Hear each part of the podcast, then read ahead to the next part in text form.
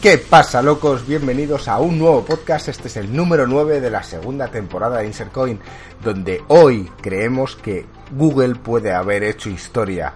Google anuncia Stadia en la Games Developers Conference, un servicio de juegos mediante streaming del cual vamos a hablar largo y tendido a lo largo de todo este podcast. Esperemos que lo disfrutéis tanto como nosotros. Vamos a por ello.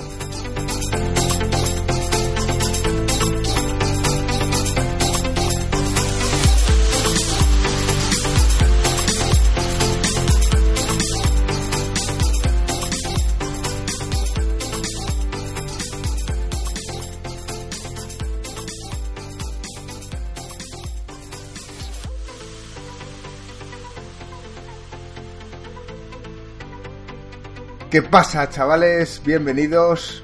Estamos en un día muy, muy, muy especial. Hoy es el día en el que Google ha anunciado su plataforma Stadia, eh, un nuevo servicio de streaming que permitirá a la gente jugar desde cualquier lado mientras dispongan de conexión de internet, como Netflix para las películas o Spotify para la música.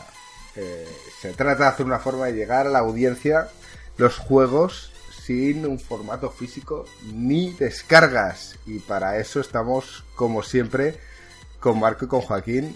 ¿Qué tal, Marco? ¿Cómo estás? Bienvenido a la realidad con pensaba, Internet. Pensaba que ibas a decir que era un día especial porque he recuperado he recuperado internet, puedo por fin comunicarme con vosotros a través de la, de la red, tío, por fin, o sea, me siento una persona nueva.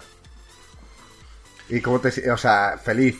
Bueno, Nos hemos es estado riendo durante 40 un días. volver a nacer. Sí, y los mejores Sí. 40 días de nuestra vida. Marco lo compara un poco como cuando Jesucristo se fue 40 días al desierto sin comer y beber. Pues se siente un poco como El Salvador.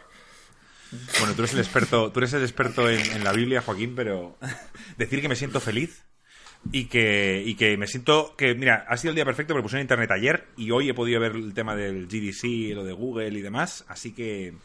Ha sido que perfecto. Sí, sí, la Te lo verdad. has sí. visto entero, lo visto eh, has entero, tomado lo- notas. De hecho, nos ha dado rabia no streamearlo en directo porque Joaquín y yo lo estábamos viendo juntos y han habido un par de comentarios graciosos, han salido un par de personas de esas que nos gustan con peluquines y con aspectos raros, tío, y, y la verdad es que hubiera estado bien hacer un, un directo. Pero bueno, podemos ir comentándolo también aquí.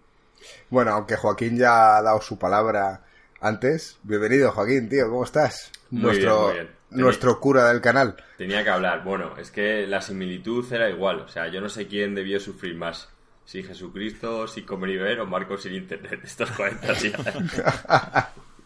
Bueno, oye, vamos al turrón. O sea, parece que hoy es un día importante para el mundo de los videojuegos. Eh, yo he de decir que he llegado tarde a ver la conexión eh, del GDC de Google, eh, pero me ha dado tiempo a reengancharme un poco y, y ver de qué iba toda la historia. Lo que he contado al principio era un poco lo que ya sabíamos, lo que no sabíamos era que ya tenemos casi una fecha este año. Sí. si quieres, vamos paso a paso. O sea, vamos con. Joaquín Sí. ha sido el que ha estado tomando nota de absolutamente todo. Ha estado ahí cogiendo apuntes, tío, como un loco. Así que. Eh, sí, 2019 eh, era de esperar, yo creo, porque, como dice Joaquín muchas veces, quien pega primero pega dos veces. Y yo creo que, que Google se quiere adelantar a. Bueno, ya se ha adelantado, por lo menos en el anuncio, a lo que hará Microsoft o Sony en el futuro. Así que me parece que, que han pegado un golpe sobre la mesa. Es curioso, ¿eh? Porque vamos a ir paso a paso y vamos a ir mm, poco a poco avanzando. Sé que Joaquín ha tomado sus notas, pero a día de hoy sigo yo siendo el moderador, así que intentaré guiarlo yo del mejor modo posible. Ahí dándole Ant- una, un toque de atención. Bien, bien. De todos modos, es curioso, ¿eh? Porque hace una semana salió PlayStation Now en España. Sí, y fue un verdad que desastre. ya lleva, ya lleva tiempo en Estados Unidos. Eh, ¿No es curioso que el que primero ha pegado fue PlayStation, pero no le ha pegado suficiente interés como que haya tardado cinco años en que llegue a España?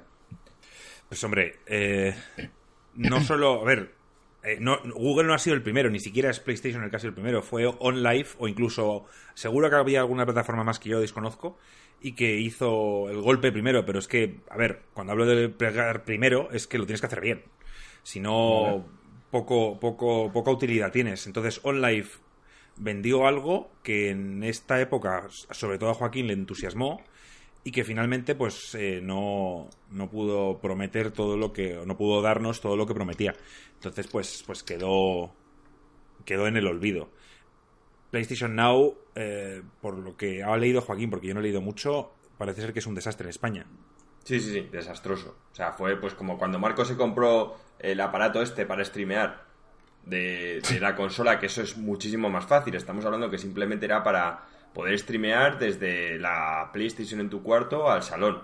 Y fue una puta mierda. O sea, es que si esa tecnología no la dominan, pues imagínate streamear desde fuera.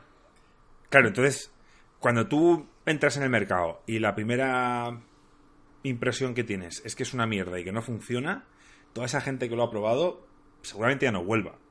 Entonces, es tan importante no mentir y de verdad, si, si Google hubiera llegado hoy, Google, de las mayores empresas del mundo, y llega a decir, oye, mira, nosotros podemos ofrecer 720 a 60 frames, ¿vale? Si lo hubiera dicho así, porque la Sí. tecnología actual no da para más, pues tú hubiéramos dicho, oye, pues está bastante bien. Pero, pero no es así, han venido con unos números impresionantes. Estratosférico, sí. Y, y si ellos lo dicen, será que, que, que seguramente funcione. No te digo que a 4K, que ya iremos con eso, pero esperemos que funcione a 1080, que es lo que siempre decimos. Bueno, a ver, la, la prueba, la puesta en escena ha sido espectacular, ¿vale? En lo primero que han hecho hincapié, han empezado hablando de su nube, que dicen que es ahora mismo, según ellos, la más potente del mundo. Aquí no lo sé, porque en teoría la de Microsoft también es bastante fuerte, pero ellos dicen que la suya es la más potente. Gracias a Dios han salido un mapa a nivel mundial y se ha visto dónde tienen los puntos calientes, básicamente eh, servidores fuertes, y en España tenemos unos cuantos puntos, estaba bastante Sí, nos, coloreada. nos- nos hemos reído porque es que España no se veía, gringo. En el, en el mapa, de to- todos los puntos rojos que había en el, en el mapa, no se veía España. Así que Qué raro. esto es bueno para nosotros. Dicho esto, después de presentarnos esta impresionante nube que tiene Google y de mostrarnos más que nada que es lo que le capacita a dar los números que va a dar, ¿vale? Y los números que van a dar son 4K, mi primera sorpresa. Yo de todo esto habría estado contento con que dijeran que esto iba a funcionar a 1080 60 frames. La prueba que se hizo con el Assassin's Creed Odyssey fue a 1080 60 y estéreo el sonido, ¿vale? Las pruebas fue un éxito, a diferencia de lo que ha hecho Sony, todo el mundo diciendo que iba espectacular, que desde que cargabas el juego eran 5 segundos y empezabas a jugar, ¿vale? Entonces, aquí no solo han prometido que van a ser sus 1080, han prometido que va a llegar a 4K, 60 frames, HDR, importante, y Dolby, Importantísimo. y Dolby Surround, ¿vale? 5 segundos de carga desde que le das al juego hasta que empieza. Olvídate de instalar los juegos. Marco a veces me decía, tío, yo es que odio ya porque de la época de la Nintendo que tú ponías el cartucho y empezabas a después, que se hace tan instalando, y dices, joder, ahora yo a veces llego a casa, me compro algo y no puedo jugar. Me pone que tengo que esperar 40 minutos a que se instale. Y le tocaba la moral, pues se acabó. Se acabaron los install. Bueno, supongo que nos tocaba la moral a todos. Eh, yo recuerdo mil veces, gringo pobrecillo, que mm, ponía en todos lados que iba a streamear en el canal a las 10 de la noche y Sí. era su sorpresa cuando de repente enciende la Play y dice, venga, a jugar y pone... eh, instalando juego o actualización 10 gigas. o no sé qué y a tomar por culo empezamos a las 11 ¿sabes? y, y bueno pues eh, la inmediatez en esto es, es un, es un plus claro Vale. A- a- Bueno. Habrá que ver, ¿eh? Porque a mí, mm, vamos a ver, me parece... Es cierto que los números son espectaculares. Mm, no sé si son capaces. Bueno, La pregunta es, ¿lo creéis que lo son? yo creo Mira, que sí. ver, Viendo primero- esto, y es que han prometido más. Espérate, es que Ya, lo no que han prometido Joaquín, es un 4K. Un segundo, Joaquín. Joaquín. Voy, yo- voy con esto. Eh, primero, no han dicho qué conexión necesitas para que puedas llegar a esos 4K. Evidentemente depende de tu conexión. Eso lo dirán más adelante y bueno, pues habrá gente que pueda llegar a 4K, 60 frames, etcétera, y gente que se tenga que conformar con 1080, incluso con 720. Pero es que hay gente que le, que le vale 720. Entonces, a mí, como dijimos antes, que aquí en España, por lo que sea, no llega a 4K 60 frames HDR surround tal, bueno, pues ya llegará. Pero si llega a 1080 60 frames, podemos darnos con un canto en los dientes. Sobre Y- todo, Estar contentos. sobre todo gringos que han dicho que encima en un futuro cercano van a ofrecer 4 8K y 120 frames. Bueno, hay cosillas que, que no estás diciendo. como que esto es relativamente cierto siempre y cuando tengas una conexión decente a internet. Claro, obviamente, a ver, eh, para que te puedan ofrecer esto, estamos hablando de que vas a tener que jugar con fibra óptica. Si te lo pones con wifi, pues no va a tirar a 1080. No creo. Como mucho, con el típico wifi plus tirará a 720. ¿Vale? Pero es que eso, bueno, me parece un poco de sentido común, pero lo decimos. Está claro, y con 4G, pues lo tendrás que jugar en una, en una resolución baja. Pero toda esta tecnología, aparte de Google, viene acompañada de AMD. AMD es básicamente en el mundo hay dos compañías que hacen tarjetas gráficas importantes, que son Nvidia y AMD y AMD. Intel. Intel también. Hombre, claro. Bueno, pues AMD es los que se han metido al mejunje. A día de hoy, las potencias actuales de consolas son la PlayStation 4 Pro ofrece 4,2 teraflops, la Xbox One S 6, vale, XX. la Xbox One X, eh, bueno, 6, y el chip de, que tiene ahora mismo cada servidor, pero el chip único, es que ahora viene más magia, pero bueno, el chip único ofrece 10,7 teraflops. Pero el tema está en que tú, si necesitas más, el propio servidor de Google te enchufa dos chips para ti. Es que esa es la magia, o sea, esto los desarrolladores, que es lo primero que han entrado, esta conferencia no era para nosotros, para los usuarios, era para los desarrolladores. Yo creo que como sabían que todo se iba a filtrar, han dicho, mira, la hacemos mixta y en paz. Pero toda la gente que había ahí eran desarrolladores de videojuegos. La Claro, primera Joaquín, cosa... es, es la, es GDC, es, es Claro. game- es para los developers. O sea, me refiero, es- donde se juntan todos los, los desarrolladores para intercambiar ideas y demás. Entonces, yo creo que la han hecho pública porque sabían que todo se iba a hablar después y han dicho que leches, lo hacemos público, aunque los invitados sean desarrolladores. Les ofrecen, gringo, que no tengan límites. O sea, es decir, ahora mismo cuando tú desarrollas un juego para la Play, dices, mira, estoy limitado por estos 4,2, para el Xbox One por estos 6. Ellos te dicen, mira, nosotros te ofrecemos 10,7.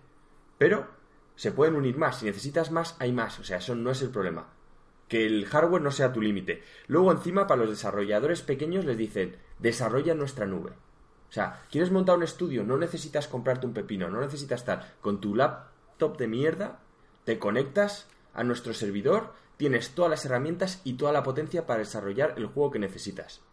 Eso también abarata mucho los costes. O sea, no Y- tienes y- que y montar una posibilita empresa. a cualquier persona o un equipo pequeño, por ejemplo, te pongo un ejemplo, los del Hollow Knight, pues les, les posibilita la opción de, de utilizar esta nube, esta potencia, para desarrollar cualquier tipo de juego que, que, Sí, que quieran con- hacer y distribuirlo. Es, distribuirlo. más, que es más importante, que si, si acaso. sí. Yo realmente no sé si... O sea, obviamente esto está hecho para los desarrolladores. Aquí hay muchísimo potencial. Yo creo que Google no da puntadas sin hilo. Eh, si te pones a mirar los modelos de negocio que pueda haber internamente en todo esto, son espectaculares. No, O es que, es que de eso también vamos a hablar, gringo. Lo que pasa es que ha sido largo, o sea, ha sido. Sí. han sido 50 minutos Una, más o menos. una horita. Más entre una hora y 50 minutos. Entonces, eh, Marco ha dicho: Venga, vamos a estructurarlo bien para no ir dando saltos, porque si no ya me conocéis, que yo me meto de un lado a otro en ningún momento. Entonces, estoy tratando de seguir un orden, pero Es que sí que han tocado muchísimos puntos. Ahora estoy yendo básicamente con, primero que era la potencia, ahora estoy hablando de los desarrolladores, ¿vale? No solo les han ofrecido la nube, sino las herramientas. Las herramientas, uno de los partners, que esto es bastante importante, es Unreal Engine. ¿Vale? Entonces ya vas a poder trabajar en Unreal Engine, en Unity también, por si encima lo quieres hacer para móvil, ya sabes que cuando programas en Unity te vale para cualquier dispositivo Android, para ordenador, o sea, te da muchas facilidades. Y bueno, hasta ahí con los desarrolladores. Luego les han ofrecido más cosas, pero que se han visto cuando estaban hablando del multiplayer, que es con lo que me qui- quiero meter ahora. Pero vamos, que gringo, si te animas a hacer un videojuego, pues sabes que si hablas con ellos, te facilitan todo y si encima quieres hacerlo a través de su nube, no sé si tendrás que pagar algo al mes, me imagino que sí, pero tendrías todo su equipo puntero para hacer tu videojuego. se ve que me conoces lo suficiente. Mientras estaba viendo el- la conferencia, lo, en cuanto al anunciaron, lo primero que he hecho es abrir una nueva pestaña. Stadia.dev, creo que era. Y ahí te puedes inscribir si tienes un estudio de videojuegos y tienes prueba de que has desarrollado algo. No puedes, de momento, según parece, ser un desarrollador independiente e intentar meterte ahí a saco. A priori, entiendo que más adelante dejarán entrar a la gente con una suscripción de pago, pues como hacen los desarrolladores de Apple para hacer sus juegos en, en los móviles o en iPad y tal. A mí me parece muy buena idea que dejen esta posibilidad y que la gente se involucre.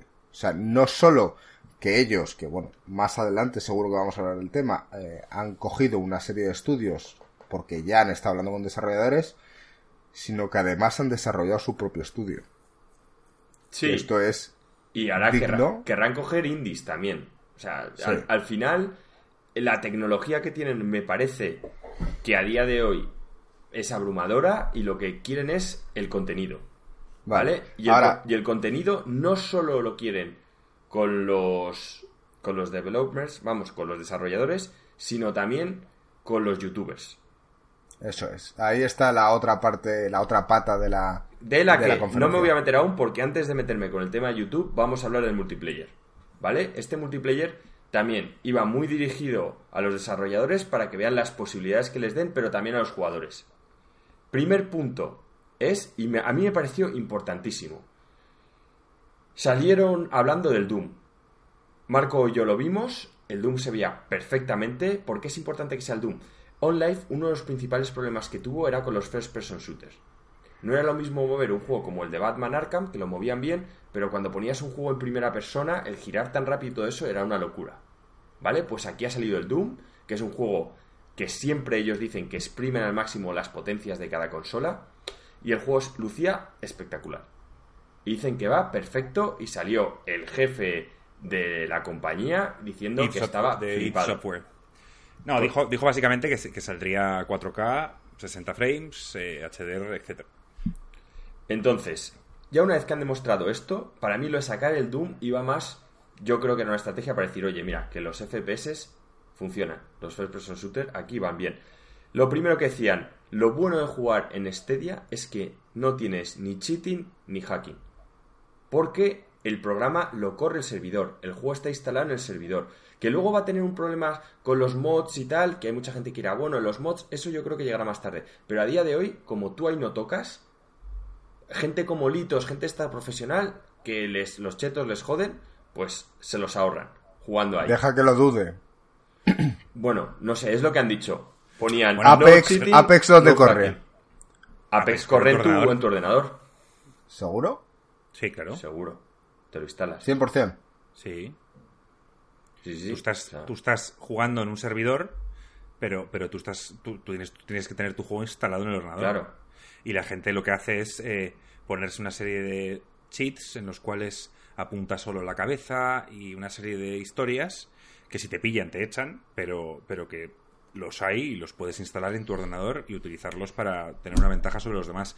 Otra cosa es que te pillen y te baneen la cuenta y bueno, pues si es un juego gratuito pues te da un poco igual porque te creas otro y ya está. está. Pero, pero baneado Ahí estás. está, pero jodes a la gente, ¿sabes? Jodes partidas. Y el tema Vale. está, gringo, en que eh, la otra cosa muy importante que hay con esto es el lag.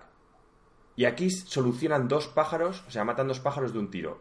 Por un lado, el no cheating y el no hacking, y por otro lado, la velocidad, la que pierden del recorrido, la ganan con que todo se computa en el mismo sitio. Porque tú ahora mismo, cuando estás jugando al Apex, básicamente tu ordenador computa y manda y recibe órdenes, ¿vale? Que llegan a un servidor que ejecuta todas, vuelve a contestar a cada ordenador, ¿sabes? O sea, es como muchos ida y vueltas. Mientras que aquí es todo se computa en el ordenador central y todas las interconexiones se están jugando aquí de manera que, según lo explicaban ellos, el ir y volver de órdenes es muchísimo menor que si cada uno tiene el juego instalado en su ordenador.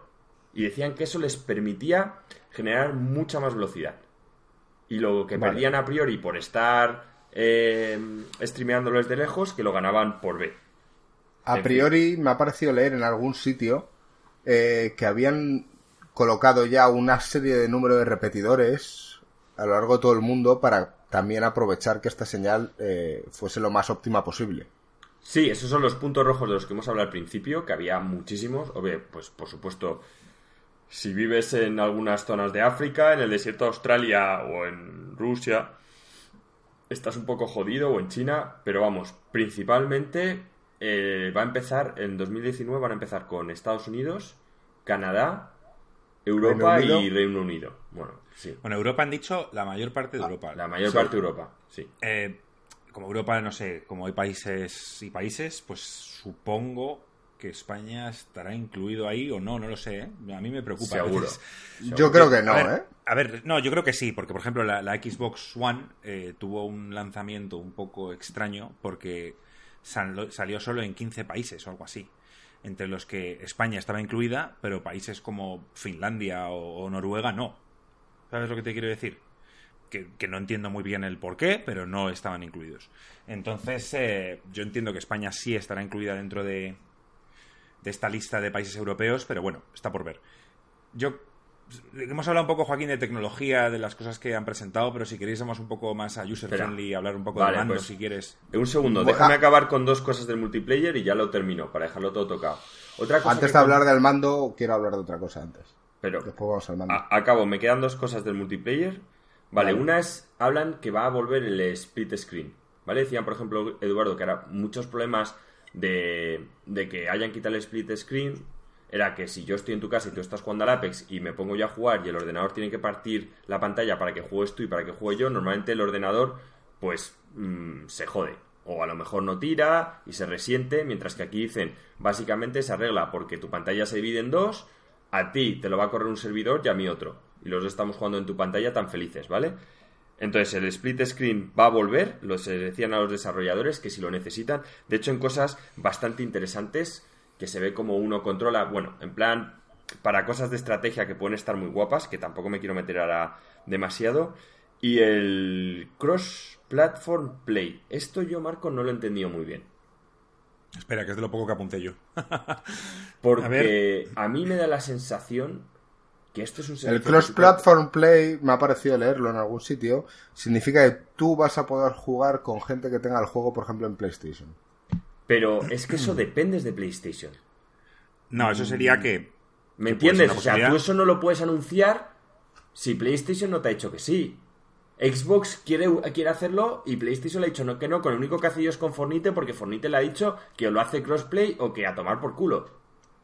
Entonces, Bueno, quizá ellos lo ofrecen, quizá lo han anunciado como un ofrecimiento, como diciendo, oye, que hay cross-platform, quizá se pueden referir en sus- entre sus plataformas, entre, su, entre un móvil, entre un- una pantalla, entre el servicio como tal, o que quien quiera se puede incluir. yo creo que a lo- yo, lo yo lo he de- entendido o más sea, como Marco, que vas a poder jugar a lo mejor, pero que es que era un poco ambiguo. A lo mejor, pues sí, el del móvil desde su móvil y yo desde mi ordenador en la misma partida.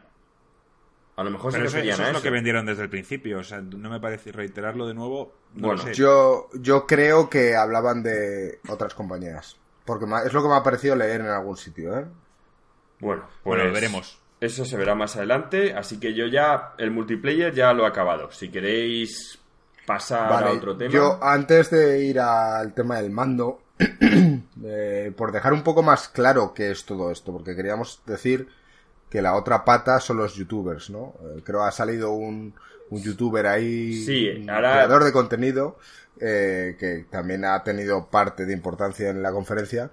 Eh, lo que ocurre, o han mostrado tres, tres opciones, ¿no? Para interactuar con, con la gente. Porque lo que quieren es, ok, la gente que juegue, pero además la gente que está viendo que interactúe con eh, los canales a los que sigue. ¿Cómo han querido hacer esto? Pues haciendo una integración con YouTube, desde la cual yo, por ejemplo, si sale un juego nuevo y lo estoy streameando, el que lo está viendo va a tener varias opciones. Va a poderme ver, a la vez va a poder jugar al juego si quiere, le da un botón y se le da join, jugarlo conmigo si es eh, multiplayer y se pone en una cola para poder jugar conmigo, o incluso algunos tipos de juegos donde puedas estar atascado o quieras proponer un reto a la gente que te está viendo, lo puedes grabar, puedes pasar el link y puedes dar a la gente a que siga jugándolo e intentar mejorar tus resultados. Mm, A mí todo esto me parece brutal. a mí A ver. espectacular. A ver, es, para mí es de lo más importante que hay, porque eh, digamos que, que- que YouTube está donde está fallando es en el tema del gaming en el streaming. O sea, eh, con respecto a Twitch, eh, está, está, está fallando. De hecho, hicieron su YouTube Gaming hace unos años y ya lo han tirado para atrás y tal. Entonces, esto es lo que compite directamente con, con lo que es ahora Twitch. ¿Vale? Y, hacen un paso más. En el cual, eh, imaginaos las posibilidades, no solo de una persona que está viendo a un creador que le gusta y que quiera participar en una partida, mm, echarle un partido al FIFA, jugarle al Soul Calibur, lo que sea, sino que imagínate eh, para los beneficios que puede haber incluso para el creador, por otro lado, que puede incluso, esto ya es cuestión de cada uno, pero puede incluso cobrar que la gente done y el que más dona eh, entra en la partida. A mí eso me parece un poco ruin, pero lo puede hacer. ¿Vale? Pueden hacer una serie de, eh, pues mira, pon un dólar y entre toda la gente que haya metido un dólar se hace un sorteillo ahí en directo y entra a jugar el siguiente y hace una cola. No lo sé, dan mil opciones para que la gente, aparte de dejarse pasta, que, que, que los youtubers quieren muchos vivir de esto, puedan interactuar de mil formas más y además puedan entrar a jugar con, Creo que para nosotros, que también somos creadores, dentro de lo que cabe. No creo que nadie quiera pagar para jugar con nosotros, gringo, pero bueno. No, no, pero quiero decir que para nosotros lo más importante es interactuar con la gente que nos sigue. O sea, quiero Exacto, decir, si hay mil formas de interactuar, mejor. A ver, para nosotros, es. gringo, lo importante, que es la otra cosa que he visto aquí, es que van a facilitar muchísimo el tema de streamear. O sea, no va a ser la mierda de joder, pon tu ordenador, no, es un botón que tú le das y eso va a empezar a hacer magia. En YouTube, me imagino que si quieres streamear por Twinkie y demás, pues tendrás tus movidas, ¿vale? Tendrás otra vez que prepararlo todo, no sé qué, pero mientras lo quieras hacer por YouTube va a ser super user friendly. En plan, para que cualquiera lo pueda hacer. De verdad, y no como a día de hoy, que tienes que estar con mil mierdas, que si el gato, que si no sé qué, que si no sé cuántos. No, realmente... No, y sobre todo tampoco tienes por qué tener el juego. O sea, tú estás pagando una suscripción y esto es espectacular. O sea, supuestamente. No, el, juego lo tienes que jugando- tener. Eso, eso Bueno, no lo has, no lo has no, entendido. eso es no lo otra sé. cosa, yo, yo sí que te digo. 100%. El, el tema, 100%, el tema Porque está yo- que es Vale. por eso también los desarrolladores con esto van a ganar. Porque tú, mientras estás viendo a alguien jugar, tú imagínate que yo te estoy viendo a ti jugar, el, el juego Sí. me gusta, tengo un link donde le puedo dar y compro el juego en el momento. Ponía play, ¿eh? No ponía. O sea. Ya te digo yo eso, que es comprar. es- eso no lo han explicado del todo. Yo no sé si. Yo si sí que lo he entendido. Puede haber dos. sí, Yo sí que puede lo he haber dos opciones. O por suscripción que puedas acceder a ello, o por compra caliente, que cuando el, visual, el que está visualizando se esté en el ese momento de decir lo quiero comprar, lo quiero comprar y haga la compra en directo. O Pueden ser hasta esas puede haber una opciones. tercera opción, una especie Sí. de Game Pass de, de, de Stadia, es que Joaquín me está pregando el nombre de Stevia, pero es Stadia, una especie de Game Pass de Stadia en el cual ellos incluyen una serie de juegos mm, que pueden ir refrescándose, unos van, unos vienen, esos están incluidos en una cuota y el resto los tienes que pagar o no, no lo sé cómo lo harán. Pero a mí, Joaquín, no me quedó tan claro todavía el modelo de negocio. Ni, A mí el modelo de negocio por ahora yo lo he visto muy claro. Va a ser una tienda online Ya, donde vale. tú vas a poder comprar todo. Además, es que te lo decían, desde cualquier punto, o sea, desde Twitter, desde tal, tú vas a poder, desde cualquier red social, dar el link al juego. Y aquí veré, veré muchos desarrolladores que seguramente hagan que si el típico youtuber pone el link y tú lo compras a través de él, de ese link, él se lleva un pequeño porcentaje. O sea, lo estoy viendo eso ya más claro que el agua. Al Rubius sale un juego nuevo, le van a decir, venga, streaméalo, pone el link de tal, y si lo compran a través de tu link, te damos un céntimo por cada juego. Yo que sé, lo que sea, vendido. ¿Vale? Ponle que sean 20 Ya. céntimos. Me suda la polla. No, claro, es- eso un existe a día de hoy y eso lo van, eso lo van a, a promocionar. Pero eso va a ser en directo. Y el tema Sí, está sí, que, sí. Marco, tú, mucha gente se va a calentar porque, por ejemplo, imagínate que el día 1 el Rubius dice, pues todos los que os compréis hoy el juego a través de mi link, entráis para jugar conmigo, tal, cosas así. No, no, sí, o si una persona, o sea, si nosotros estamos streamando un juego y nos lo estamos riendo, pasándonoslo bien, y una persona por casualidad entra y dice, oye, qué guapo este juego, yo también quiero jugar con mis amigos, si esa persona lo compra estando en nuestra página, pues eh, eh, evidentemente te dan un poco a los desarrolladores y a nosotros un céntimo, un euro, un lo que sea, porque esa persona, gracias a nuestro streaming, ha hecho la compra. O sea, eso, eso se va a implementar de alguna manera si el modelo de negocio es el que tú dices. Bueno, Yo- veremos. De todos modos, eh, he leído en un sitio en el que hay una serie de empresas y juegos que se han anunciado a priori ya. ¿Vale? En esta plataforma.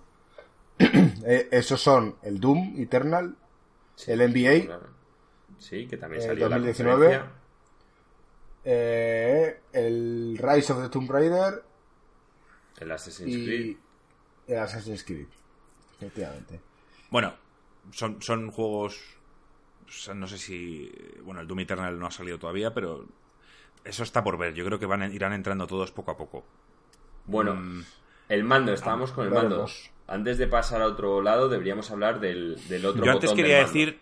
Yo antes Vamos quería a, man- a- mando ahora. Antes quería decir, porque no lo hemos dicho al principio y, y simplemente lo quiero por si alguno está confundido a estas alturas, no es una consola. Tendríamos que haber empezado por ahí. Y es, eh, bueno, evidentemente, un, forma- un streaming, ¿vale? Entonces, con el mando. ¿Qué os ha parecido el mando?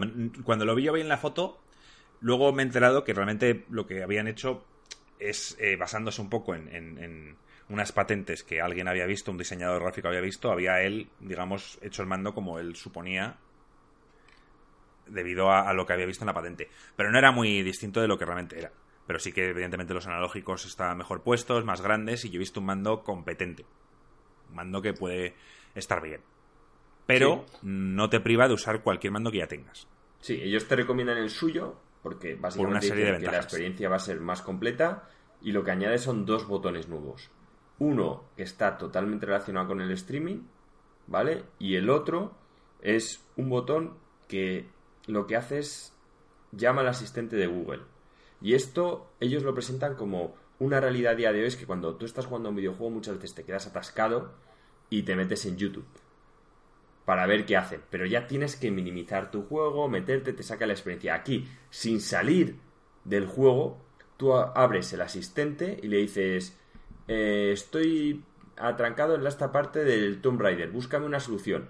Él te busca el vídeo que más ha visto de YouTube del tío que soluciona eso, te lo enseña y luego tú, pues lo haces. Ahí es donde tengo mis dudas. Y yo. Bueno, Prefiero. obviamente esto bien, es una bien. demostración y el asistente de Google lo ha hecho bien. Que el día de mañana igual lo hace mal, puede ser. Pero No, no, no, bueno, eso era un vídeo preparado. obviamente Claro. lo, lo que Pero- es una realidad es que la gente hace esto. De hecho, Sí, yo sí, ahora sí, estoy jugando al Dark Souls, eh, me cayó un objeto, lo usé sin haber leído tal, porque ponía esto te mejora el esos flags. Lo usé y a tomar por culo. No lo tienes que usar, se lo tienes que dar a un pavo. Así que lo he perdido. Pues bien. Ahí está. O sea, sí, o sea, Joaquín, esto idealmente sería la leche. Eh, que funcione, ya veremos. Eh, oye, es un plus, si funciona bien. Que funciona un 80% de las veces, estupendo. Que fu- funciona un 40%, bueno, pues la gente lo intentará usar. Pues es como el Kinect, el reconocimiento de voz. O sea, me refiero, Claro. el Kinect reconocimiento de voz, por mucho que el Kinect haya sido un fracaso, funciona. Pero otra cosa es que tú quieras utilizar los comandos de voz de la Xbox para decir, ponme la tele, eh, Efectivamente. esto. De hecho, esto suena mucho y seguro que vosotros que estáis más puestos en eh, tecnología avanzada en televisiones, que no la mía, que ya tiene unos cuantos años, seguramente puedas hacer cosas con voz. Y seguro Sí, que sí. ninguno de los dos lo habéis usado. Bueno, Marco a lo mejor sí, pero Joaquín seguro que no. No. Entonces, Sí, creo... Tu, tu tele, Joaquín, que es la misma que la mía, pero un año. mm, o sea, el de 2019. Nuevo, Sí. sí. eh, tiene para asistente de voz. Sí, y- sí, lo sé. Pero lo vi en el reportaje, pero dicen que tienes que ser súper preciso. Pues igual que esto. Será exactamente igual. Ya te digo. Entonces, por ahí creo que va a fallar, porque no va a ser fácil. Ponte que lo haces en lengua hispana, que haces una búsqueda de un vídeo. Ese vídeo tiene que estar presubido a internet, precisamente con la solución que tú estás buscando, y si no te va a poner otra cosa, a lo mejor pierdes un montón de tiempo navegando por No, vídeos que porque supuestamente te sugiera. el gringo da por supuesto que si tú estás jugando al Tomb Raider, estás buscando vídeos del Tomb Raider. Luego ya para empezar, solo con eso gana, me refiero, criba bastante. Luego él sabe en qué parte del juego estás. O sea, es que el tema está en que van a fusionar esto con YouTube. O sea, tú vas a poder dar links de en qué momento estás jugando. Por ejemplo, estás en el Dark Souls, llegas a un enemigo súper jodido y sin vida. En ese momento puedes pausar, generar un link, pegarlo en, en tu comentario de YouTube para que la gente da ese link y su juego se le abre en ese mismo momento donde estás tú. Con Para hacer esa hazaña. Con los mismos objetos. Es que es un todo. canteo. O sea, de verdad que Es un copia y pega de tu, es un copia y pega de tu partida. ha sido una bomba desde el principio hasta el final. O sea, yo ya me, yo me esperaba mis 1080-60 y con eso me feliz. Y obviamente sabía que iban a hablar algo de YouTube, un poquito para tocar las pelotas a Twink y demás, eso lo veía claro. Pero todo lo que han dicho ha, ha Vale, sido de- déjame interrumpirte un bastante, segundo. bastante flipante. Eh, estoy contigo, pero estábamos hablando del mando, ¿no? Sí. Pero es- Vale. ese botón, o sea, la idea de esto es que todo eso Vale. de cortar y tal, Déjame, es el botón. déjame volver un segundo a la parte del mando, porque eh, no habéis dicho, el mando se conecta por wifi. Y es verdad que hablan de que puedes utilizar cualquier otro mando. Pero ¿cómo coño conecto yo un mando de la Play para jugar así? Como que Lo explicarán más un mando adelante. de la Play. A ver, Pues es que un man- depende... ¿Cómo conectas un mando de la Play para jugar en un Google Chrome que tienes en la tele? Pues ya Pues te- como eso mi tele, refiero. yo en mi tele juego con un mando y lo tengo enchufado por un USB a la tele. Ha- Habrá opciones, Ringo, ya sea por Bluetooth o por lo que sea. habrá, habrá- Yo a día de hoy habrá- en mi Samsung tengo juego con mi mando de Xbox de cable, Vale. lo enchufo Yo es, al USB. yo es solo por, por sacar aquí temas de controversia. Eh, he visto que por detrás del mando, y no, esto me lo tenéis que decir vosotros porque yo esta parte no lo he visto en la conferencia, hay una entrada. Y de hecho hay como una especie de easter egg. No, con un- no- con una- no nos ha con dado- una- no nos ha dado tiempo a verlo, tío. Eso no, no pues hay, co- hay como una especie de combinación de estas típicas como cuando haces cheats cuando éramos pequeños que hacías arriba, arriba, abajo, abajo, no sé qué, no sé cuántos. Sí. Sí, y eso te lo marcan por detrás del mango. No sé, no sé qué el, será. el código Konami. Konami. Vale. Pues tiene algo por ahí detrás, ¿eh? Ya te lo digo. No sé qué es, pero tendremos que investigarlo. Lo descubrirán mañana. Nos despertaremos y alguien le habrá sacado lo que, lo que sea eso. Sí, seguro que sí.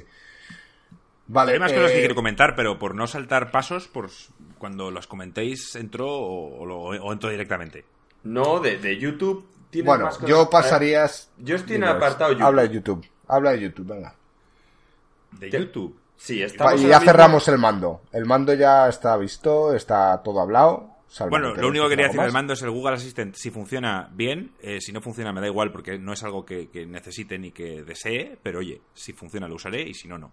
Es como cuando te pusieron Siri en el iPhone, pues finalmente yo uso Siri para varias cosas y me, me resulta útiles, pero no para, para la mayoría que ellos venden, no. Pues ya está, pues esto será lo mismo. Eso es.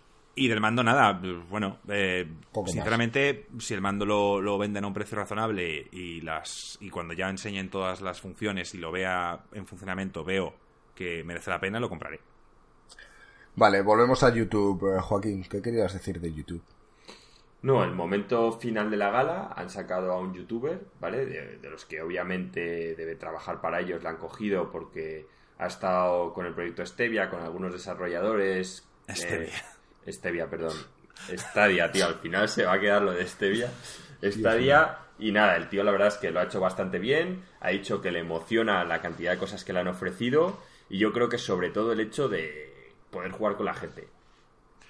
Eso yo creo que, que le ha tocado. Y, y está viendo ahí mucho negocio. Yo veo, si las cosas son como nos imaginamos, veo incluso para nosotros un plus importante porque nos facilita mucho las cosas y lo que más a nosotros nos gusta hacer, que es hablar con la gente y, a- y más formas de interactuar, si nos lo ponen más fácil, pues oye, bienvenido sea. No tener que Pues tener sí. todo el pifostio este de, de historias aquí en, en- en- en el ordenador, ¿sabes? Vamos a ver, como, como dice todo el mundo por, por el chat. O sea, suena demasiado bonito como para ser cierto. Mm, Vamos a ver, saldrá adelante. Y yo confío mucho en compañías como Google. Realmente, no sé si lo habéis dicho, ¿eh? En la parte en la que Joaquín está hablando de los números iniciales del, del procesador AMD y toda esta historia, eh, supuestamente la combinación va a estar por encima de los 10 teraflops.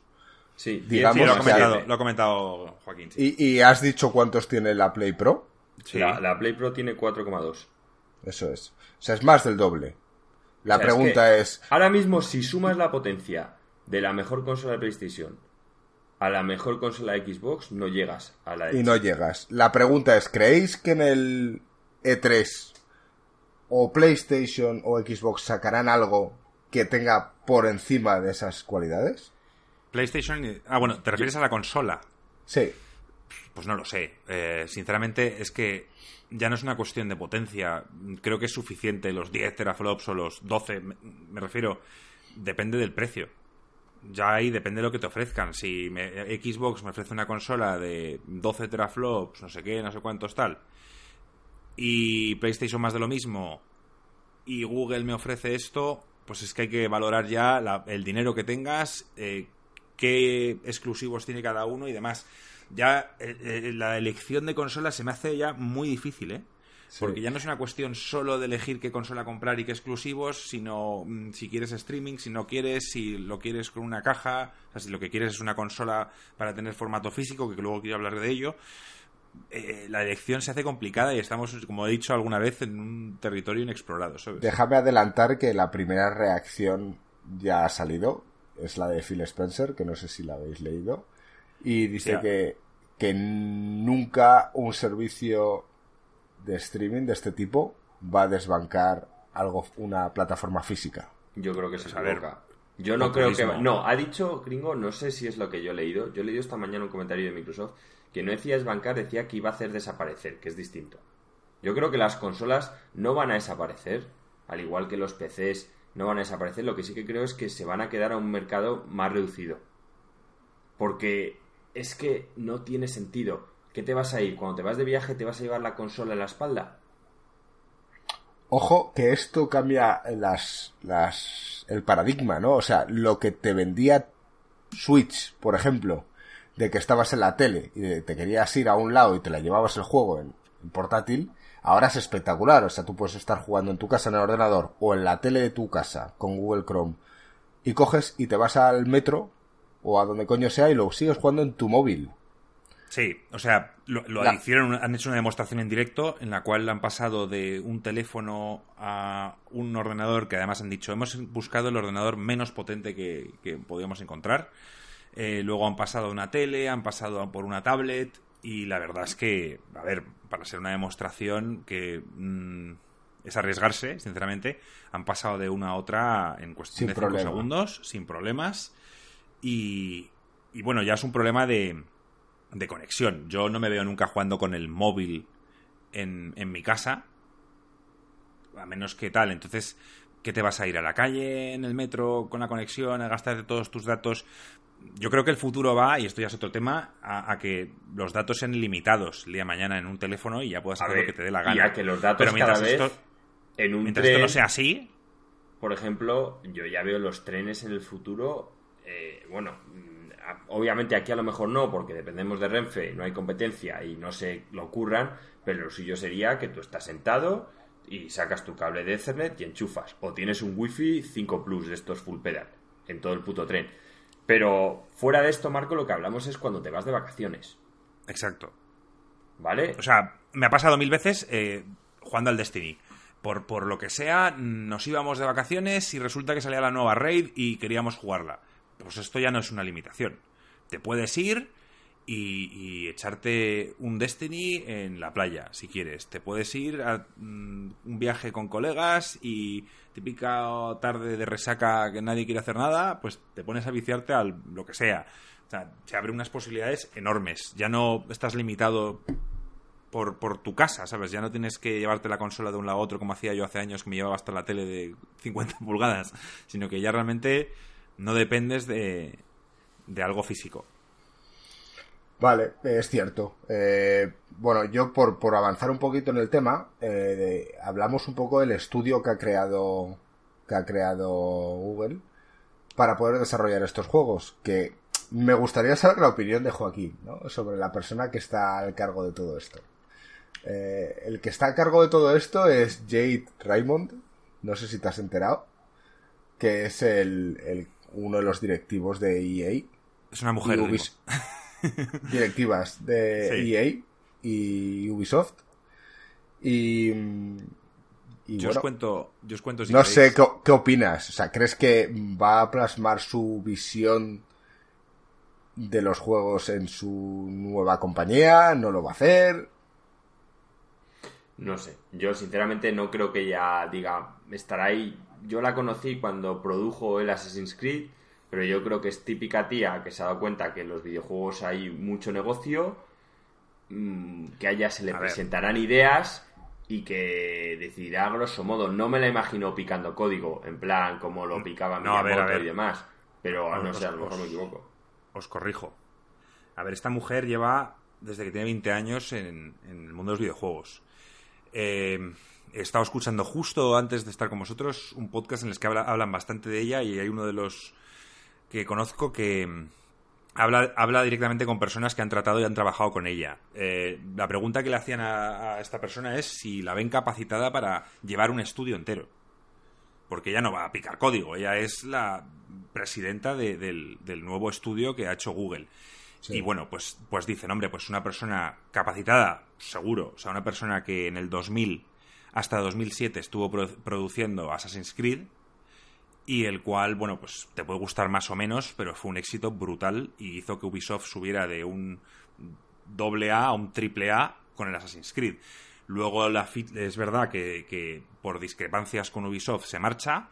Eh, la ficha EA eh, creando el estudio Motive, creo que se llamaba, y el cual le dieron el proyecto de hacer este eh, juego de Star Wars con la creadora de Uncharted y demás, que la ficha ella. Ella es la que ficha a la, creadora de, Uncharted, que se llama Amy Hennig.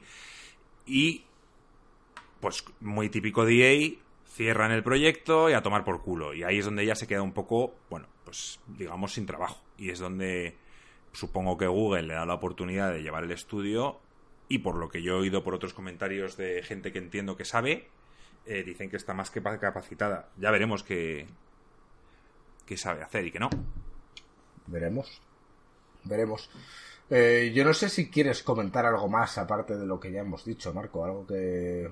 Yo sí, yo tengo preguntas, tío. Pregunta, pregúntanos. Lánzalas al aire. Yo sé que, que, que, nosotros aquí, si acaso yo y cada vez menos, no soy muy fan o no defiendo tanto el formato físico como lo defienden muchísimos muchísimas personas ahí fuera. ¿Vale? Hay muchísimas personas que, creen que, tener algo físico en sus manos que les pertenece, que lo han comprado y que tienen pues ya está, pues lo tienen en su casa y, les pertenece. Mientras que. Yo creo que es gente más mayor que la gente de hoy en día. No, sí, pero, pero, pero somos los que hemos tirado, muchos de los que se quejan han tirado a la industria hacia adelante. O sea, son gente como nosotros, de nuestra edad, y que, y que se enorgullecen de tener su casa lleno de juegos de formato físico y que, bueno, pues es un plus para ellos. Y que esto lo ven como una amenaza. Lo ven como una amenaza real a que el formato físico esté en peligro de desaparecer. Eh, lo, que, lo que ya sabemos todos es que va a desaparecer tarde o temprano que estemos aquí o no para verlo eh, es otra historia, pero va a desaparecer. yo, yo también creo que va a desaparecer. Es otra oportunidad de negocio. Imagínate que ya no lo hacen y tú creas una empresa que simplemente simula que vendes los CDs para que la gente se crea que tiene ese juego y lo puedas linkar de algún modo. Pero no, yo veo mucha, veo mucha discusión en internet siempre de, pero ¿y si cierra Steam? ¿Qué pasa? Bueno, sí. ¿Y, si cierra eh, SEAT? ¿Y quién hace las revisiones de tu coche? Pues ya se encargará otro de hacerlas. Me refiero que, que las empresas abren y cierran y tú no puedes estar siempre pensando que, las cosas van a... Pues, y, sobre pues todo, ¿qué, ¿qué, has hecho? ¿Que si quieres jugar al Mario Golf, ¿qué vas a poner? ¿Tu Nintendo 64? Ay, es que no me jodas. ¿Y dónde compras una tele que tenga el Euroconector? Euroconector. tío, la, la, peña flipa, mientras que tú tienes un juego en digital en Steam y lo puedes ir jugando durante años. Es que no tiene ningún sentido. Aparte, es que esto ya es, es una lucha contra la piratería brutal. O sea, por no, es, ganar la piratería. Stevia es que lo que también le ofrece este es... Joaquín, por Dios. Está o sea, apréndete el puto nombre. Es el primer día y ya lo dices mal, tío. Es que ha sido antes. Con Marco hemos dicho de coña y digo, se me va a quedar.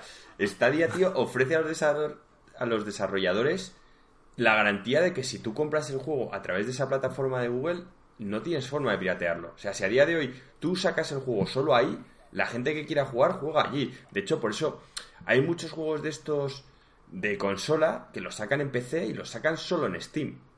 Y la idea es porque quieren evitar el pirateo.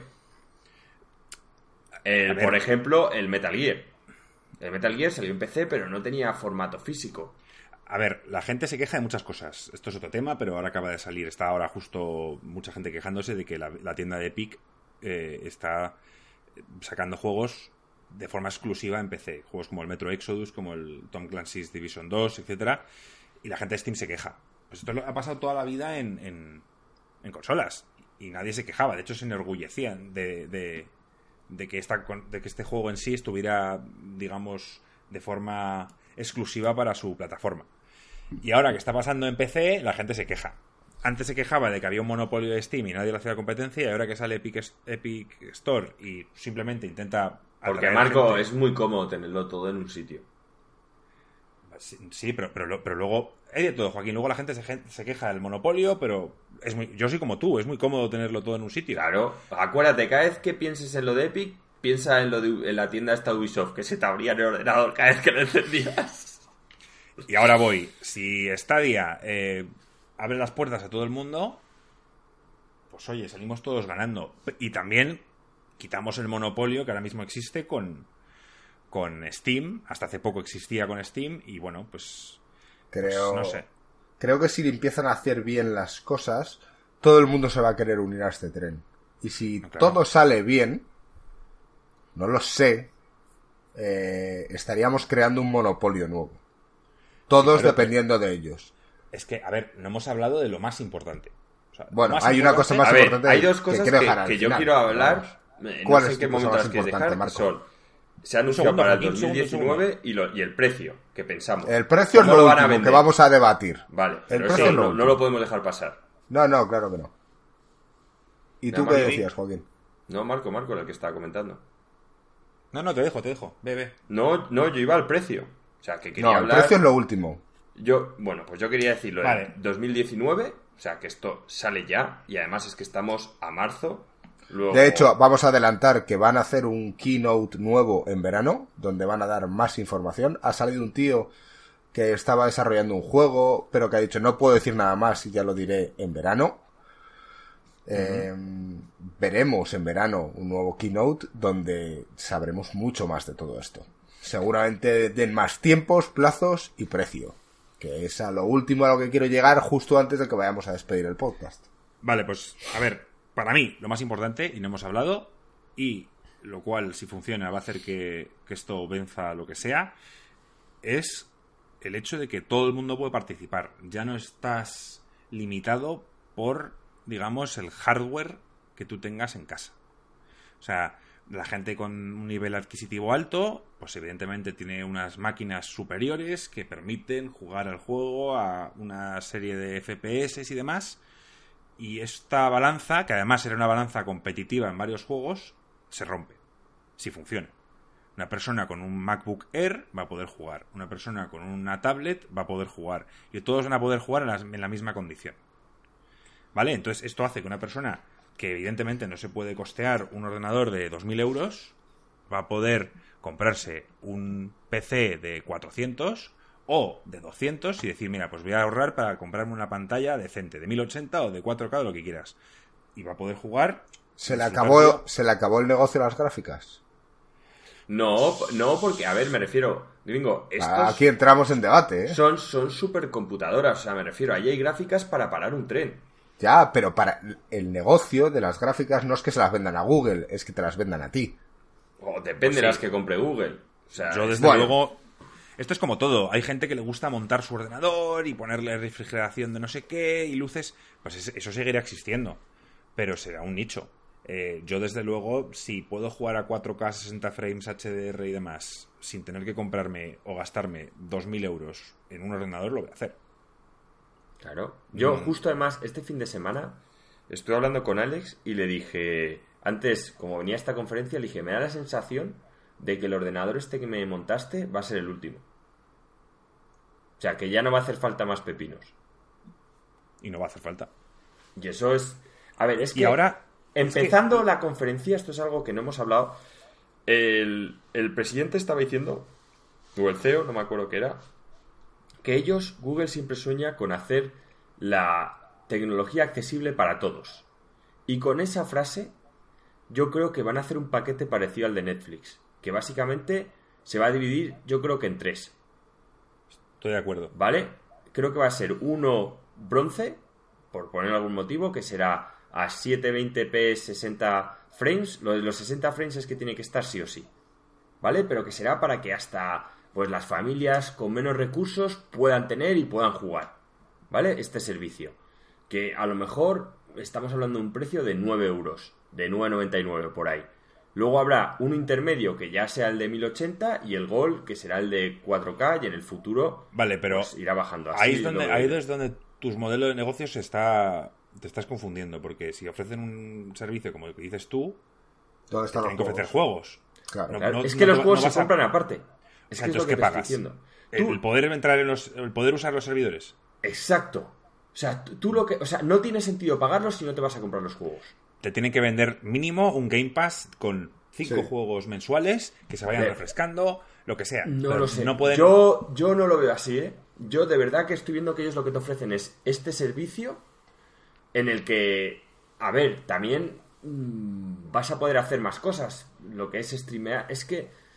No sé, es No, que el- el otro modelo de negocio es el que creo que ahora va a hacer Nvidia y más viendo este vídeo. Ellos a lo que van es que te van a montar un Steam virtual en el que te venden todo. Pero no, no veo el Game Pass a corto plazo. Que a lo mejor me dices que sí, o a lo mejor mm, tienen lo típico que dices tú, pues con cada cuenta hay al- como el PlayStation Plus. Hay tres juegos tal que tienes, que se te van sumando al mes. Típicos tres juegos de estos mm, serie B o antiguos. No lo sé, pero yo no Bueno, lo veo. Se, se ¿Cómo nota que? Joaquín tenía ganas de liderar un poco el podcast y ya se ha ido él a la parte del precio antes de que lo pusiésemos aquí a debate. Eh, bueno, yo no sé qué tipo de modelo de negocio van a sacar, pero estoy con Marco. Creo más en un modelo de negocio en el cual te van a poder ofrecer una galería de juegos y el servicio streaming. A ver, Mira, Claro, ¿sabes es qué que juegos cuando, a lo que mejor- cuando queramos debatir el precio de esto deberíamos basar- basarnos en las mismas hipótesis eh, para poder dar un precio, porque para mí no vale lo mismo que tenga una, una biblioteca de juegos con el modo streaming o solo el modo streaming. No, pues vale, pero cuando tú des tu precio, di si es con juegos, sin juegos y con... Tú a lo mejor di, No, bueno, pero- pues yo creo que lo van a vender con juegos, pero son los juegos del Google Studios. En plan, eso yo es no voy a- gratis y el Yo resto... no voy a dar precios, pero, pero el, el negocio de Netflix, ¿cómo empezó? Empezó simplemente con un alquiler de DVDs y de Blu-rays. Luego, una vez empezó a entrar en el formato digital, digamos, empezó con, con todo tipo de series y acuerdos de, de películas y de tal para meterlas todas ahí. Y viendo el éxito que estaba teniendo, se las fueron quitando. Fueron quitándole Disney, fueron quitándole tal y quitándole cual. Y Netflix está quedando un poco en pelotas. ¿Qué hizo Netflix? Empezar a crear series propias. Pum, pum, pum, pum, pum, pum, pum. Y eso es lo que creo que va a ocurrir. En un principio, puerta abierta para todo el mundo. Luego, poco a poco, algunos estudios irán retirando porque querrán hacerlo por su cuenta o por lo que sea. Y Pero ¿cómo por su ese cuenta, tiempo- Marco? Es que, a ver, lo que ellos te están ofreciendo es que no lo puede hacer un estudio, tío.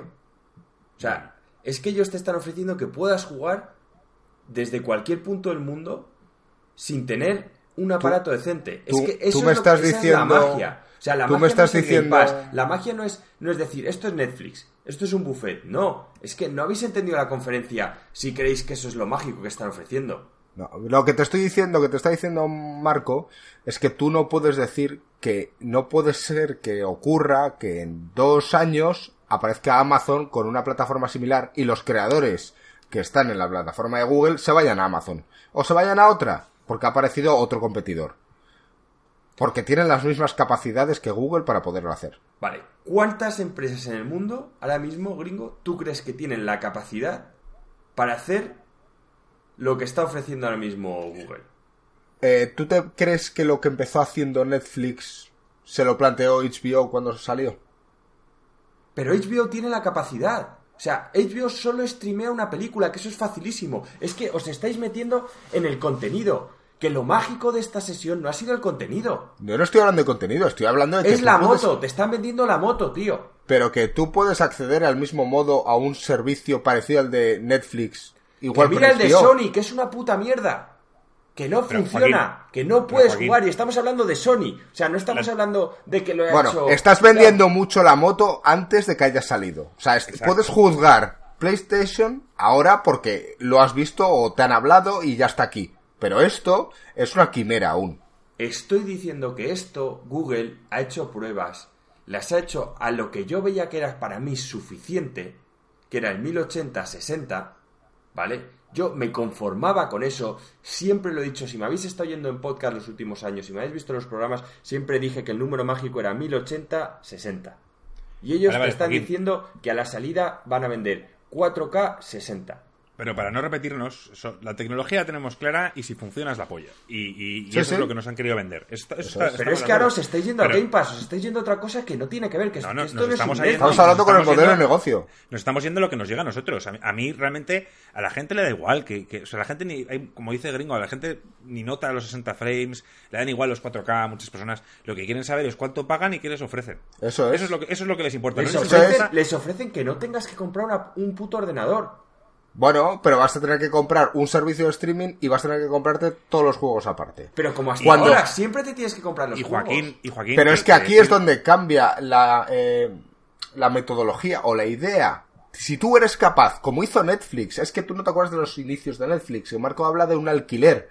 Tú pagabas X al mes y tenías millones de películas. Una mierda de películas, pero las tenías. Igual que lo que ofrece Game Pass. ¿Vale? Y entonces te ofrecía la tecnología y los juegos. O las películas. Pero es que Entonces, si te a lo que vamos es que si vas a ese modelo de negocio triunfarás. Si quieres añadir muchos más costes, tío, la gente no se va a poder dejar tanto dinero al mes. Es que si Pero te ¿qué dinero al mes? La idea, gringo, es que no te tienes que comprar un ordenador, no te tienes que comprar una consola. Es que Pero, es pero estás que diciendo que, que, que juegue e interactúe gente que a lo mejor a día de hoy no tiene ordenador y que le estás dando la oportunidad de acceder a una plataforma, pero se la vas a poner a un precio alto. No, no, si no hemos hablado del precio. Eso lo No, estás- pero, te lo estás pero diciendo tú. según tú, si no puedes, si puedes acceder, pero te sale un youtuber que te enseña un juego de la hostia y quieres unirte a él y no lo tienes, tienes que comprarlo. Claro, pero como a día de hoy, ponen- a día de hoy en cualquier ordenador tienes o en cualquier consola el juego lo tienes que comprar. Pero ¿qué estamos Vale, hablando? ¿De cambiar el paradigma? ¿Estamos hablando de cambiar cómo funciona el mundo a día de hoy?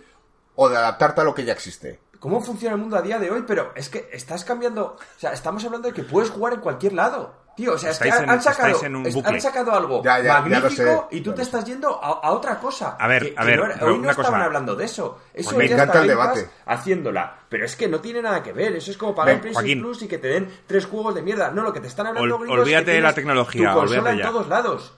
Que no estamos que- hablando de tecnología, estamos hablando del servicio, lo que el usuario cosa- va a tener al final.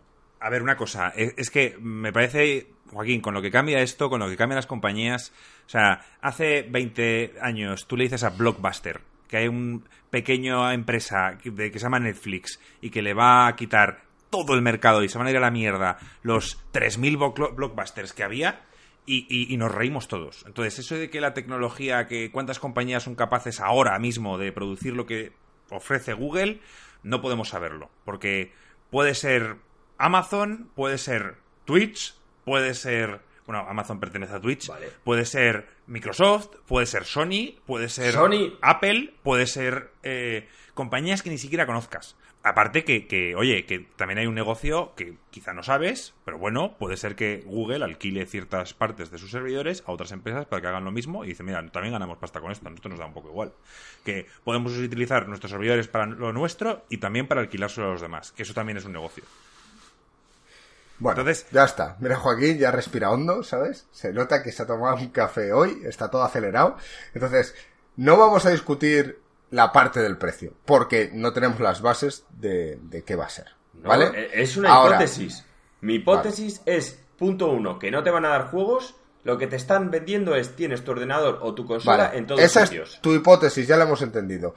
No te dan juegos, tú te compras los juegos y te dan tres versiones de suscripción. Sí. Dependiendo de qué velocidad o qué visualización buena vayas a tener. HDR, bla, bla, toda esta historia. Vale, Marco, ¿haces algún tipo de apuesta? ¿Apuesta en qué sentido? Eh, En precio, modelo de negocio, lo que vayan a ofrecer. Eh, es- yo, yo estoy con Joaquín cuando ha dicho que, que harían tres categorías, una 720, una 1080, una 4K, con precios distintos y la verdad es que eh, como no sabemos si ofrecen juegos o no, pues decir un precio me parece absurdo. Si es un estilo Game Pass, pues no sé, sí, pueden ser 9, eh, 12 y 18, por ponerte un ejemplo. Pero no, no pueden ser precios como los que yo dije hace un par de semanas, yéndome casi a los 35 euros como dijimos en la época de Microsoft. No lo sé, es que no tengo ni idea, tío. Puede ser muy barato, puede ser muy caro, no, no, no, no tengo ni idea. Yo Bueno. creo que los precios van a ser 9, o sea, 9.95, que es 10, 15, 20. Van a ser los tres precios. que pagar 20 euros por algo que pagar no... 20 euros por jugar a 4K que no puedes jugar ni en un puto ordenador casi Pero es que, pero ya te adelanto una cosa, a mí, yo ni aprecio el 4K y me importa una mierda. Pues y prefiero 14. jugar a 720. No, Pues, Entonces pagas los 10. Bueno, efectivamente. Yo no estoy tan seguro de que haya, vaya a haber tres modelos, porque ellos mismos han sido los que han delimitado que dependerá de tu conexión de internet lo bien Hombre, que vayas a ver el obviamente. juego, ¿no? Eh, pero es que eso te lo van a vender, gringo. O sea, tú ellos te avisan. Tú puedes pagar por los 4K, pero si tu conexión de internet no da para los 4K, pues te jodes. O sea, ellos no pueden hacer magia. Siempre y cuando tu condición, tu conexión cumpla, ellos te ofrecen que te llega a eso. Es como Netflix. O sea, tú a Netflix pagas el 4K HDR y si no tienes una tele 4K, que llamas y les dices, oye, que no lo veo en 4K y los tíos te dicen, "Me das gilipollas, tienes que tener la tele 4K. Cuando O sea, habías no conseguido salir de del bucle, he vuelto a meterlo, ¿sabes? Pero bueno, ya no, ya no digo... Ya no digo más. Bueno, eh, antes de antes de cerrar el podcast, eh, me gustaría hablar con los suscriptores que están por Twitch. Hoy no hemos interactuado con vosotros. Eh, decíais que si estoy hablando yo con vosotros a través del chat, eh, porque el, el del canal oficial no está funcionando. Pero bueno, desde aquí os doy las gracias por haber estado por aquí y haber aguantado. Eh, vamos, no sé si queréis decir algo más antes de que nos pongamos a hablar con la gente. No, ya está. Yo creo que, que- que es, un, es un momento ilusionante, es un momento para, para nada, pues para lo que hemos hecho, divagar y, y, eh, cabrearnos y ver qué modelo de negocio va a ser y quién tiene razón y todo esto. Ya veremos, tío. Y es un momento, pues eso, es, es la hostia vivir eh, esto en directo y poder eh, ver cómo las compañías van cambiando y qué, y qué nos ofrecen. A mí me, y sobre me apasiona, todo verdad. y sobre todo ser partícipes ¿eh? porque aquí habrá gente en Twitch que nos conozca habrá gente que no nos conozca nosotros tenemos un canal en YouTube eh, somos pequeños streameamos eh, interactuamos con vosotros como nos gusta entonces eh, eh, para nosotros esto también es una oportunidad Mm, ya que estamos está por aquí Aloya 88 Susi Pionero están pues están Punk están un poco los de siempre está Carlos que seguro que sigue por aquí decidnos un poco qué opináis. No, pero antes cierra el, el, el no, no, lo, no lo voy a cerrar. A la gente a lo mejor le interesa en el podcast oír qué es lo que opina el resto del mundo. Pero es que Sobre no todo lo al oyen, final. tío. Bueno, queda mal eso, te lo digo yo. Yo cerraba y ahora hablaba con los suscriptores, pero el podcast ya nos despedimos y es lo que ha habido. O sea, es que Vale, no, me, no pues- mezclaba cosas, tío. Para eso están Vale. los directos. Aquí Pues ya es chavales, cerrar. chavales que seguís en, en Twitch, no os desconectéis. Yo voy a despedir el podcast, pero sigo con vosotros, ¿vale? Para los que estáis en el podcast, si os gustaría saber opiniones de la gente que estáis en el, en el directo y tal y cual, eh, decidlo en los comentarios. Como sabéis, estamos en iVoox, estamos en, en Spotify, Spreaker, bla, bla, está todo en la descripción eh, de los vídeos en YouTube y si no nos preguntáis. Así que hasta aquí nos despedimos del podcast. Espero que os haya gustado. Eh, Marco, me alegro mucho verte. Joaquín, no te estreses, tío. Espero que duermas bien. Sí, hoy después de, de esta conversación intensa, ahora ya a descansar, chavales. Bueno, Joaquín, nos vemos. Un abrazo. Bueno, Un abrazo, chao. chao. Un abrazo a todos.